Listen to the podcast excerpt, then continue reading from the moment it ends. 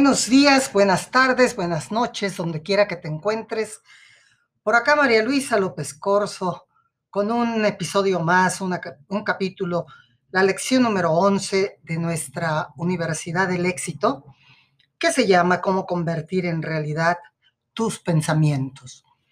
Saludo a todos mis amigos amantes de la libertad. Todo depende de nuestros pensamientos. Eso es algo que nos han dicho filósofos, instructores, la gente que se dedica al desarrollo humano, todo el mundo nos los dice.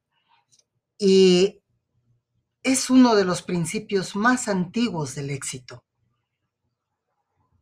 Somos literalmente lo que creemos ser. Y nuestro carácter es la suma completa de todos nuestros pensamientos. De manera que lo que estamos pensando ahora pensaremos mañana y el próximo mes eso será o llegará a ser lo que nos volvemos, lo que nos vamos a convertir en el futuro.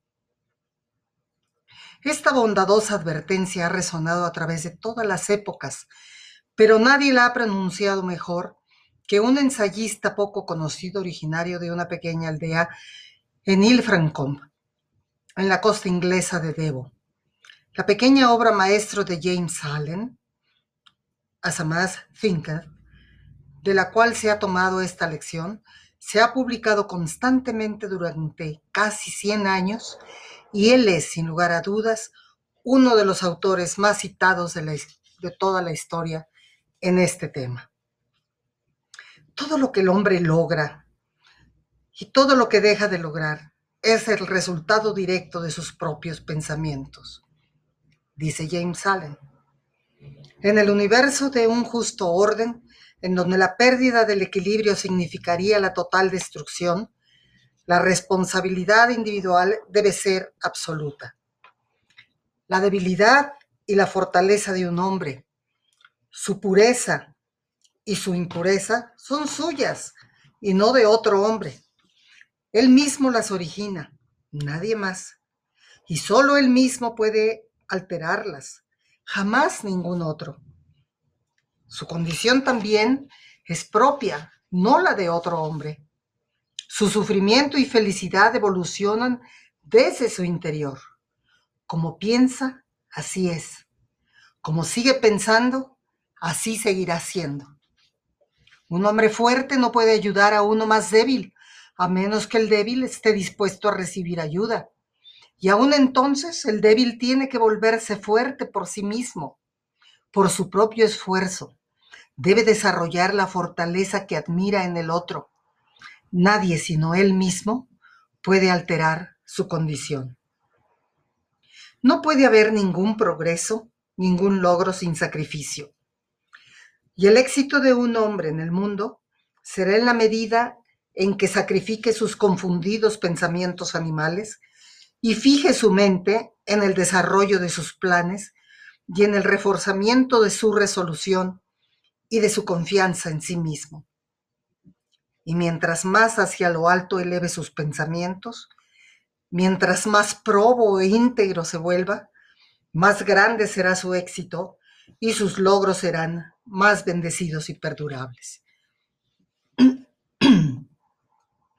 Los logros espirituales son la consumación de las más sagradas aspiraciones. Quien vive constantemente concibiendo pensamientos nobles y elevados y se deleita en todo lo que es puro y generoso, llegará tan cierto como que el sol llega a su cenit y la luna a su plenitud, a adquirir una naturaleza prudente y noble y se elevará hasta una posición de influencia y bienaventuranza. El logro de cualquier clase es la corona del esfuerzo, la diadema del pensamiento.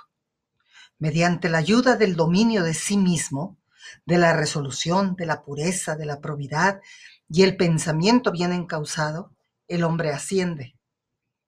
Con la ayuda de la animalidad, la indolencia, la impureza, la, la corrupción y la confusión del pensamiento, el hombre desciende. Un hombre puede elevarse hasta un gran éxito en el mundo e incluso hasta las encumbradas alturas del reino espiritual y nuevamente descender hacia la debilidad y la vileza, cuando permite que se apoderen de él los pensamientos arrogantes, egoístas y corruptos. las victorias alcanzadas, gracias a los pensamientos sanos, solo pueden conservarse por medio de la vigilancia.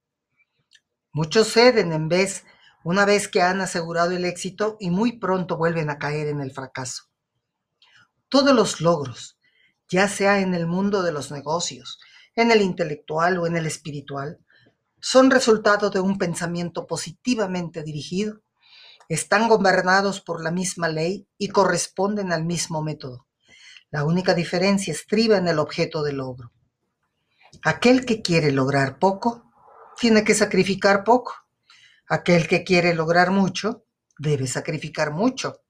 Aquel que quiere llegar hasta lo alto, tiene que sacrificarse grandemente.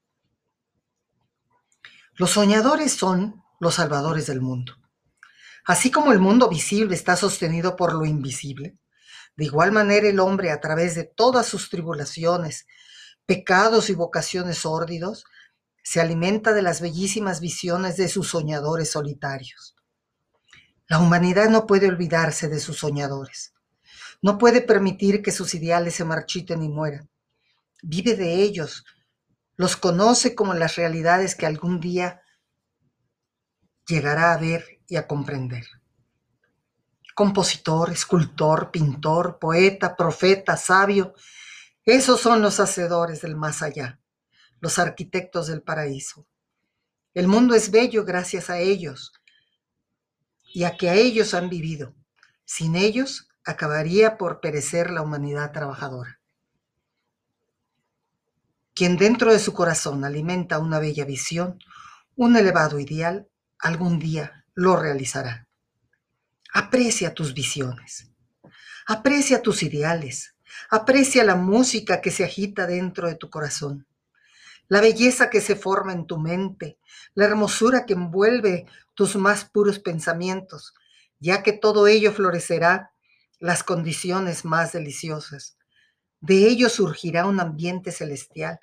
De ello, si tan solo se mantiene fiel a esos sentimientos, podrá al fin construir tu mundo. En todos los asuntos humanos hay esfuerzos y también hay resultados y la firmeza del esfuerzo es la medida del resultado. No lo es el azar, los dones, la fortaleza, las posesiones materiales, intelectuales y espirituales son los frutos del esfuerzo.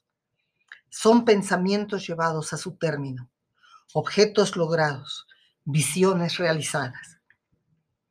La visión que glorifique tu mente, el ideal que entronice en tu corazón, eso es lo que te servirá de guía para estructurar tu vida y en eso mismo te convertirás. Lo han repetido a través de la historia muchos pensadores. Algo debe haber de cierto en esto. Hay muchas formas de manejar tus propios pensamientos. En muchas ocasiones se nos atraviesan esos pensamientos negativos en forma de palabras, ¿eh? Cuando dices de repente, ay, qué tonta soy, ay, cómo no me di cuenta, ay, qué, qué torpe he sido. Estás realmente denigrando tu forma de ser. ¿Por qué no cambiamos ese lenguaje por, a lo mejor, ay, otra vez me equivoqué, voy a corregir? Ay, nuevamente parece que, que necesito aprender más de este asunto. Pero no te recrimines a ti mismo. No, y mucho menos con tus pensamientos. Tú mereces ser feliz. Tú eres realmente el centro de tu universo. Puedes llegar a lograr lo que tú quieras. Sustituye esos pensamientos negativos por algunos positivos. Por ejemplo, si quieres ser ordenado y de repente estás viendo que tu casa es un desorden, aplícalo y ya estoy aprendiendo a ordenar varias cosas. Empieza por una y poco a poco vas a cambiar. Cambia tus pensamientos y cambiará tu vida. Ese es mi mensaje del día de hoy, de esta lección que me parece sensacional porque viene a reafirmar, muchas, muchas creencias de muchos escritores. James Allen lo hace magníficamente. Acuérdate que si quieres profundizar en cualquiera de estos temas, puedes adquirir el libro que se llama La Universidad del Éxito, de Ogmandino. En ella vienen las lecciones completas. Yo te hago solamente una breve síntesis para que tengamos por lo menos una probadita de este conocimiento. Bueno, ya se acerca el año nuevo, así que te deseo lo mejor. Eh, que este año próximo sea el mejor año de tu vida. Eso es lo que te deseo. Nos vemos. Hasta la próxima.